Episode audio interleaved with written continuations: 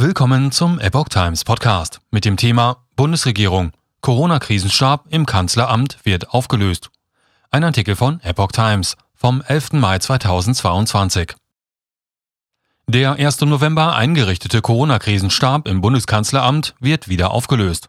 Mit Blick auf die Corona-Lage sei Deutschland mittlerweile in einer ganz anderen Situation, was Infektionen und Impfungen angeht, als im vergangenen Herbst, sagte Vizeregierungssprecherin Christiane Hoffmann am Mittwoch in Berlin. Die Aufgaben der Pandemiebekämpfung sollten künftig in den üblichen Arbeitsstrukturen der Bundesregierung bewältigt werden. Die Auflösung des Krisenstabs möge nicht missverstanden werden, sagte Hoffmann. Es ist natürlich völlig klar, dass die Pandemie nicht vorbei ist, sondern weiterhin andauert.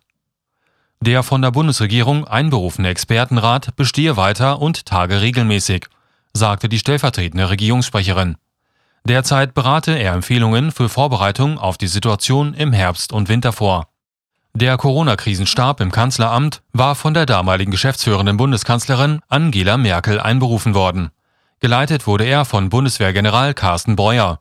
Zu seinen wichtigsten Aufgaben zählte die Koordination und Zusammenarbeit bei der Steuerung der Impfkampagne, bei Impfstofflieferung und Verteilung.